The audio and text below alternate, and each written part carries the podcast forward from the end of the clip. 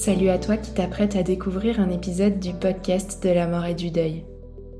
J'espère que ce contenu t'apporte les repères et le soutien dont tu as besoin sur ton chemin. Si tu veux que ce podcast continue et pouvoir entendre d'autres témoignages, interviews et partages inspirants, c'est à toi de jouer en nous soutenant sur notre cagnotte Tipeee. Si chaque auditeur nous donnait ne serait-ce qu'un euro par écoute, le podcast aurait encore de longues et belles années devant lui. Alors c'est le moment d'y penser, de t'arrêter et de valoriser notre travail. Toutes les infos pour contribuer sont en descriptif de cet épisode. Merci beaucoup et belle écoute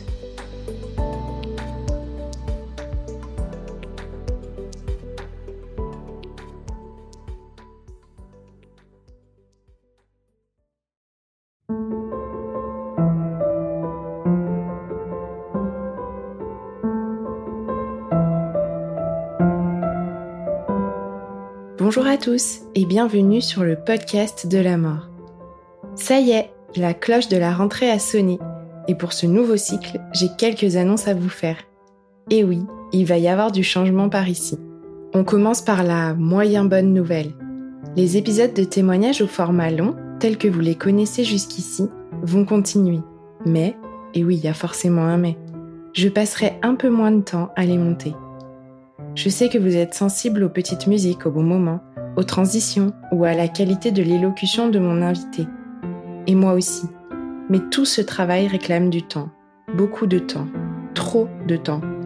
Je vais donc abandonner un peu de mon perfectionnisme en chemin et j'espère que ça ne vous empêchera pas d'apprécier les prochains partages. En revanche, bonne nouvelle, je continue les mini-séries. Nous aurons donc toujours rendez-vous les mercredis vous découvrirez, tout au long de l'année, des épisodes courts dédiés à un thème en lien avec la mort et le deuil. Et rien de mieux pour illustrer cette nouveauté que de lancer la première. Alors, c'est parti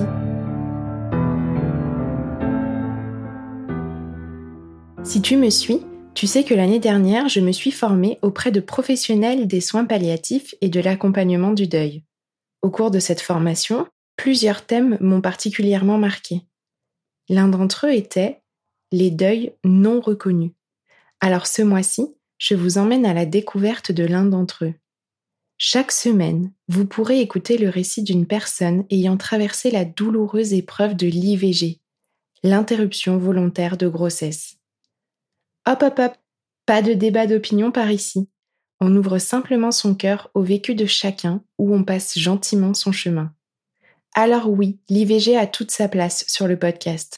Bon nombre de témoignages, souvent partagés dans l'intimité ou au détour de discrètes confidences, nous invitent à réaliser qu'après une IVG, aussi volontaire soit-elle, il y a bien souvent deuil. Un deuil vécu par la femme, dans son corps, certes, mais dans son cœur aussi. Un deuil parfois vécu dans une solitude ultime, et d'autres fois partagé avec un partenaire. Et comme toujours, chaque histoire est singulière. C'est donc à toutes ces histoires, à travers quelques-unes d'entre elles, que nous allons nous ouvrir ce mois-ci. Et avant de commencer, je tiens à dire un immense merci à mes invités pour avoir osé en parler.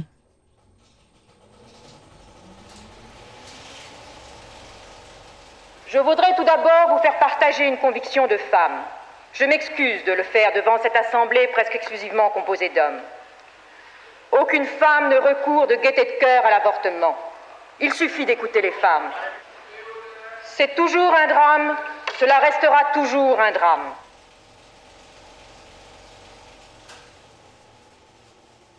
Je m'appelle Céline. J'ai 25 ans. Je suis en couple depuis peu.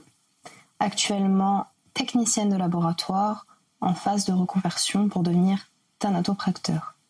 J'ai eu recours à une interruption volontaire de grossesse en 2017 et j'avais 19 ans. Il faut savoir qu'à cette époque, j'étais dans ma dernière année d'études supérieures. J'allais prochainement passer donc mon BTS analyse biologique et biotechnologique. J'avais un contexte familial qui était un petit peu particulier puisque depuis l'âge de mes 17 ans, je suis en rupture avec mon père. J'ai pris la décision à mes 17 ans de partir de la maison car nous avions énormément de désaccords et nous ne nous entendions tout simplement plus. Depuis de nombreuses années, c'était donc ce dernier qui avait ma garde, donc je n'avais absolument aucun contact du côté de ma maman très compliqué cette période puisque j'ai dû subvenir à mes besoins seul. Euh, mon père s'était engagé à me payer mes études jusqu'à la fin de mon BTS et il ne l'a pas fait. Donc j'ai dû cumuler des petits boulots pour me permettre de continuer et de valider ma formation. À l'époque, j'étais en couple avec un garçon qui vivait en Lozère. J'avais donc pris la décision d'avoir ces petits boulots en Lozère puisque moi, mon école était dans l'Aude. Donc je cumulais à la fois un poste polyvalent dans une enseigne très connue qui est McDonald's. Et lorsque je finissais mon service le soir, en général vers 23h30 minuit, je commençais euh, un boulot de serveuse en boîte de nuit. Lorsque je me suis rendu compte que j'étais enceinte, j'étais déjà séparée de la personne en question. Ça faisait environ une année que nous étions ensemble j'ai préféré mettre un terme à la relation et partir.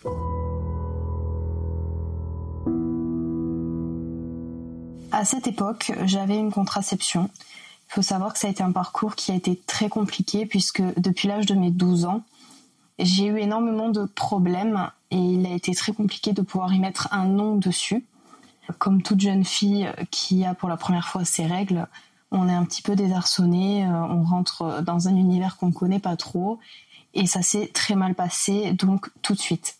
J'ai été suivie au niveau de l'hôpital de Béziers pour ce qu'on appelle des kystes ovariens qui étaient très très récurrents et qui aboutissaient à des phases un petit peu compliquées. Donc je me retrouvais euh, à avoir des hémorragies, des fortes douleurs euh, abdominales. Ça a été assez compliqué pour trouver à la fois un traitement et aussi une pilule contraceptive pour justement correspondre à mes besoins. À l'époque, avec ce garçon, ça faisait pas tout à fait un an que nous étions ensemble, donc j'avais à la fois la pilule et l'usage à des préservatifs. Je me suis rendu compte que j'étais enceinte au bout de 3-4 semaines après donc ma séparation. J'étais extrêmement fatiguée.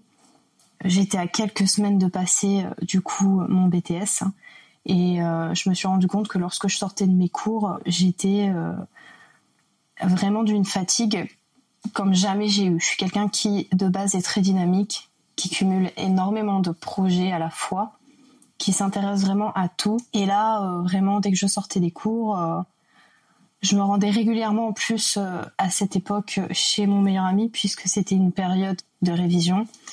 Dès l'instant où je me retrouvais chez lui et que je m'asseyais sur le canapé, c'était plus fort que moi, je m'endormais. Dans tout type de situation, avec mes cahiers, avec mon ordinateur, même si j'étais déjà en train de travailler euh, sur euh, des PowerPoint ou autres pour des projets pour valider euh, certains cours. Guère plus de temps après, j'ai eu des envies alimentaires un petit peu particulières. J'ai développé une réelle envie envers le goût de la fleur d'oranger. Donc là, régulièrement, j'allais acheter ce qu'on appelle des navettes de Provence, qui sont des biscuits à base de fleurs d'oranger. Et puis le tout cumulé, j'ai fini par avoir des doutes. J'ai commencé un petit peu à cogiter, j'en ai parlé un petit peu avec mon meilleur ami. J'ai fini par me décider à aller euh, acheter un test urinaire de grossesse en pharmacie. Donc mon meilleur ami m'a accompagné. Nous nous sommes rendus ensuite chez lui. Je suis allée dans ses toilettes pour faire le test de grossesse. Il était environ euh, fin d'après-midi lorsque ça s'est passé, puisque je me souviens qu'à l'époque, euh, il m'avait fait la réflexion euh, de me dire, écoute, c'est peut-être plus opportun de le faire le matin. Moi, j'ai toujours entendu dire qu'il fallait faire les tests de grossesse le matin. Les urines sont beaucoup plus chargées en hormones. Ce à quoi j'ai répondu, si je dois avoir des hormones, euh, j'en aurai autant à 7 h le matin en me levant qu'à 17 h le soir. Donc si je suis enceinte, ce test euh, me le dira tout autant, que ce soit le matin ou l'après-midi. Le test a été assez rapide, j'avais pas pris quelque chose de très sophistiqué et le résultat tombe. Donc effectivement, je me retrouve avec un test positif. Sur le moment, je me suis trouvée un petit peu désarçonnée parce que c'était vraiment pas la période pour moi. J'avais vraiment beaucoup de choses qui s'enchaînaient. Ce diplôme pour moi, c'était vraiment quelque chose euh, qui était très important et j'avais vraiment tout axé là-dessus. Donc il m'a fallu me poser énormément de questions, de savoir euh, qui j'allais contacter, euh, comment j'allais faire, puisque pour moi, il n'était pas question de garder ce fœtus en moi.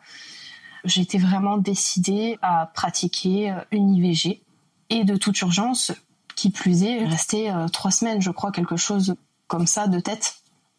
J'ai appelé différents hôpitaux euh, qui m'ont expliqué toutes les démarches à suivre. Euh, pour moi, ça me paraissait très très long. Je n'ai pas fait la prise de sang. J'ai voulu impérativement aller au plus vite. Donc, je me suis rendue directement dans un hôpital en Lozère pour pratiquer mon IVG. J'ai eu mon entretien individuel avec une infirmière qui m'a posé différentes questions sur mes habitudes de vie du moment, sur ma contraception, sur ma relation avec le partenaire en question, est-ce que je savais de qui euh, j'étais tombée enceinte, bref, tout un tas de questions diverses et variées. À la suite de cet entretien, je me suis sentie un petit peu seule. Je reproche un petit peu à cette personne-là d'avoir eu limite la sensation de me faire culpabiliser par rapport à ma situation. Étant jeune, j'avais 19 ans, euh, on pratiquait régulièrement euh, des soirées euh, étudiantes où l'alcool forcément n'est pas bu avec modération. Donc je lui en ai parlé puisque la question de l'alcool est abordée, la question des drogues est abordée. Je me souviens qu'elle m'avait dit oui mais quand même vous avez tendance à boire un petit peu trop sur ces fêtes alors que pour moi c'était banalisé quoi. Je veux dire et elle a énormément insisté aussi sur la contraception à me dire voilà peut-être que votre contraception n'est pas adaptée. Je sortais d'un parcours médical assez compliqué, donc pour moi il n'était pas question de toucher à ma contraception. Je refusais totalement, euh, c'était pas envisageable pour moi. Ensuite, l'échographie de datation s'est mal passée également. Au préalable, j'ai quand même prévenu mon ex de cette grossesse. Je lui ai dit la date pour mon rendez-vous et je lui ai dit écoute, je ne t'accepterai que pour l'échographie de datation. Il n'est pas question que tu sois là pour le reste du processus. Je veux être seule.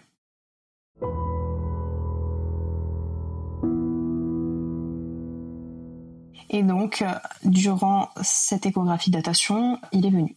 L'ambiance était un petit peu particulière. Pour moi, c'était pas un moment où je me suis sentie à l'aise.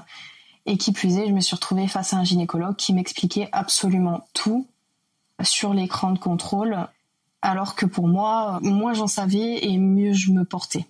Pour moi, il fallait faire la datation et point. Je voulais pas qu'il m'explique, voilà, le fœtus se trouve ici. Donc ça a été vraiment très compliqué pour moi de le gérer.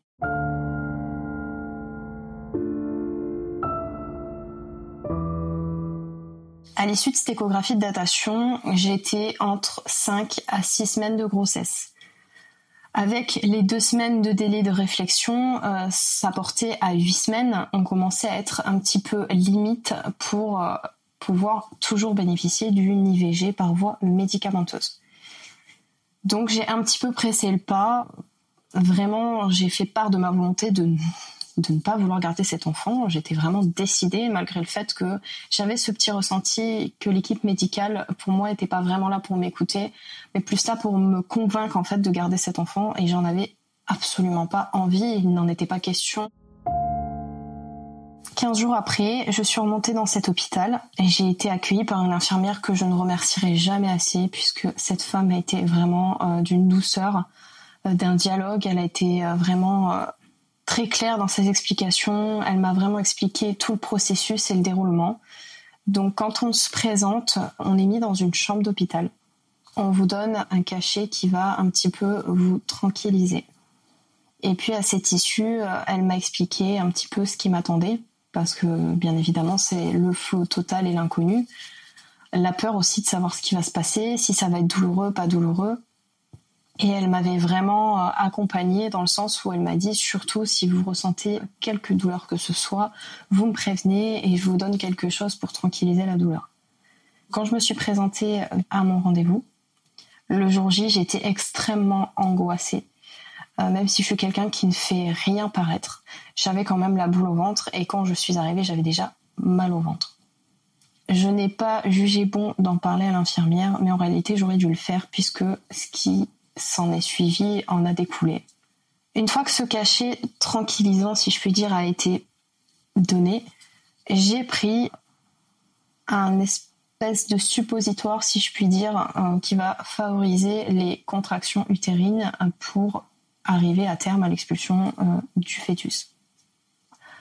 Une fois que j'ai pris ce deuxième cachet, on va dire qu'il s'est passé à peu près 15-20 minutes avant que je ressente réellement les effets. Donc vraiment de, fortes douleurs au niveau du bas du ventre, à vraiment être pliée en quatre euh, sur le lit. Et puis soudainement, je me suis retrouvée avec euh, cette envie d'aller aux toilettes. Je saurais pas trop expliquer, c'était assez particulier. J'ai vraiment senti qu'il y avait des pertes et donc, je me suis rendue aux toilettes et là, je me suis vraiment littéralement vidée. C'est-à-dire que non-stop, j'avais du sang qui coulait, qui coulait, qui coulait, qui coulait. Je n'avais pas la possibilité de pouvoir me lever et me remettre dans ce lit. Donc, je suis restée bien, je dirais, 15-20 minutes à attendre, à me poser énormément de questions, de savoir si c'était normal ou pas. Et puis, euh, tout d'un coup, plus rien. Je suis parvenue à revenir sur ce lit d'hôpital où je me suis mis littéralement en position euh, fétale, pliée de douleur. L'infirmière est revenue me demandant si ça allait et là, euh, clairement, je pense qu'elle a vu à ma tête que ça n'allait pas du tout.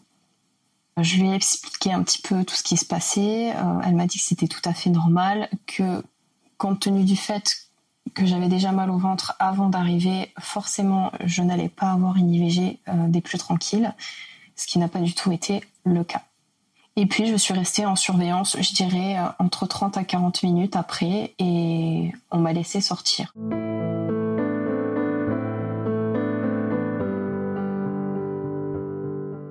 J'ai aucun regret à l'heure d'aujourd'hui, puisque tout simplement, j'étais pas en capacité de m'assumer, j'étais pas dans l'optique d'avoir un enfant, et je n'étais plus avec la personne en question. Donc pour moi, c'est vraiment quelque chose que je ne regrette pas du tout. Je n'ai eu aucun mal à parler de cette expérience et j'ai eu beaucoup de soutien de par ma grand-mère puisque j'ai fini par lui en parler des années après.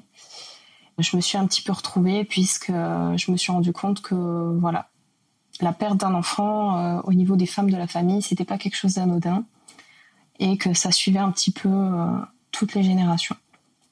Et je ne vais pas le cacher, euh, on a une chute d'hormones vécue aussi par les femmes enceintes qui accouchent et on vit des moments qui sont vraiment un petit peu étranges. On se sent pas dans son assiette, on se sent pas comme on est d'habitude. Donc c'est vraiment important euh, de se faire accompagner et d'en parler. Aujourd'hui, par rapport à ce sujet, euh, je suis euh, vraiment totalement libérée. J'ai absolument aucun tabou. C'est une décision qui nous appartient à nous et à nous-mêmes, puisque c'est quand même notre corps. Ça engage quand même, voilà, beaucoup de choses autour. Et si j'avais quelque chose à dire, pour les femmes à l'heure actuelle, pratiquer une IVG est à mon sens un droit. On peut avoir euh, une mauvaise situation, que ce soit pas le bon moment ou pour nous pas la bonne personne. Et puis on peut avoir euh, ce que j'ai eu, c'est-à-dire euh, un accident de parcours, puisque là j'étais vraiment dans ce cas-là avec une contraception où le 1% est passé et n'aurait pas dû passer. Je pense qu'il faut vraiment assumer ce choix, euh, respecter ce choix et être vraiment bien entouré. Ne pas hésiter à en parler, que ce soit à nos familles, à nos proches ou à des professionnels si on ne se sent pas d'en parler euh, tout simplement aux personnes qui nous entourent, afin de pouvoir traverser cette épreuve euh, le mieux possible. Il est très important de se faire accompagner puisque il y a un fort impact psychologique quand même qui arrive derrière. Donc surtout, pour avoir un petit mot de la fin, pour moi c'est une chose qui doit rester euh, propre à chacun, qui ne doit pas être jugée. Et vraiment, euh, il est très très essentiel de se faire accompagner et de pas vivre cette épreuve seul. Voilà.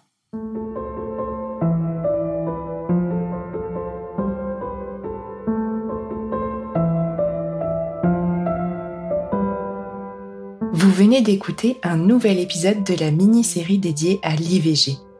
J'espère que ce témoignage vous aura touché et aura su ouvrir vos cœurs au-delà des clichés. Pour soutenir le podcast de la mort, n'hésitez pas à laisser 5 étoiles sur les plateformes Apple Podcast et Spotify. Vous pouvez aussi me rejoindre sur les réseaux sociaux, Instagram principalement, mais aussi Facebook et TikTok, et ainsi interagir avec moi ou partager les publications pour faire rayonner le podcast. Enfin, si vous le pouvez, n'hésitez pas à me faire un don sur la page Soutenir le podcast de mon site internet www.lepodcastdelamort.fr et ainsi m'aider à financer le matériel, les abonnements d'hébergement et le temps dédié à la réalisation de tout ce contenu. Merci et à la semaine prochaine pour un nouveau partage.